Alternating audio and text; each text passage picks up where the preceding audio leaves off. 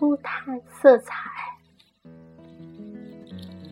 这里有几幅水粉装饰画，还有几幅人物水粉画，是十几年前我正怀着萌宝，有一阵一时兴起，舔着大肚子，陆陆续续就画出了这些。我从没有接受过系统正规的美术培训，少得可怜的美术知识仅仅来自于小学时的几节图画课，以及成人后寥寥几次的画展画廊观摩。这些水粉画也大多是临摹之作，先用铅笔按照从报刊剪下来的黑白线条装饰图案。在白纸上勾画好人物或景致的轮廓，然后调好水粉颜色，用毛笔按自己的喜好涂色。对于绘画的认识和理解，无论是记忆还是作品，无论是国画还是西洋画，我的脑袋几乎处于一片空白状态。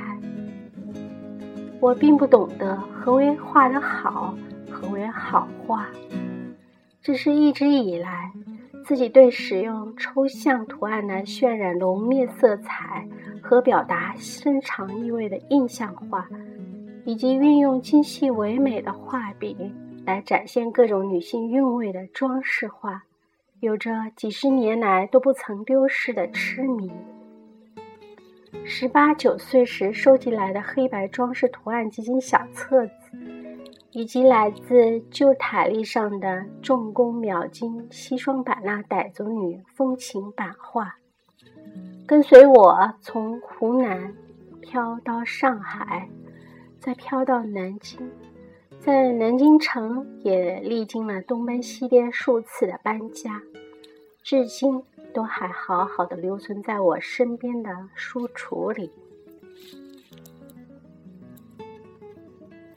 在我知道的有限的几个画师名字里头，于是就有了梵高和毕加索，有了马蒂斯和米罗。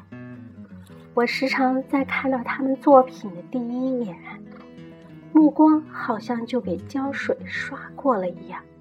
牢牢地粘附在画面上那大大的色块、凌乱的线条、古怪的布局、奇异的图案上，动也不能动了。我并不知道自己从他们的画里看懂了什么，但我就是喜欢，说不上喜欢的理由，但打心眼里就是冒出一串串欢天喜地的气泡泡来。也是在有孕期间，我曾临摹过毕加索的那幅像是一个怀孕女人捂着肚子坐在那闭目养神的油画。记得那时候是买了一条毕加索的品牌领带做礼物，我就是用那个小小的吊牌为模本的。当时是一眼就喜欢上了这幅画。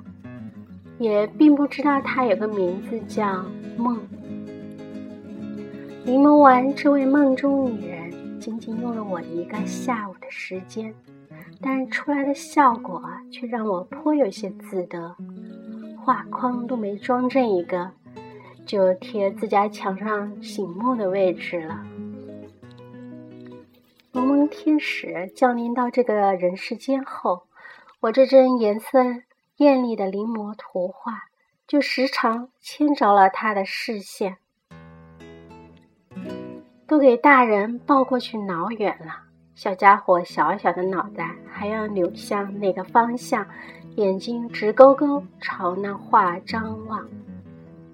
现在的萌宝很喜欢画画，从小到大基本上没奔过别的课外补习班的他。唯独绘画课，一路坚持了下来，一步一个脚印，画得也像模像样似的了。兴许我无心插柳的胎教，出了那么点意想不到的效果。我那幅梦中女人的临摹画。在若干年前一次 cosco 系统类征集美术参赛作品时，被不知天高地厚的我送走了。当然，可想而知，不可能会有什么结果。没弄出什么笑谈来，就很对得住我了。唯一的后果是，从此他也就流失了。曾经有那么一点觉得惋惜，但后来想。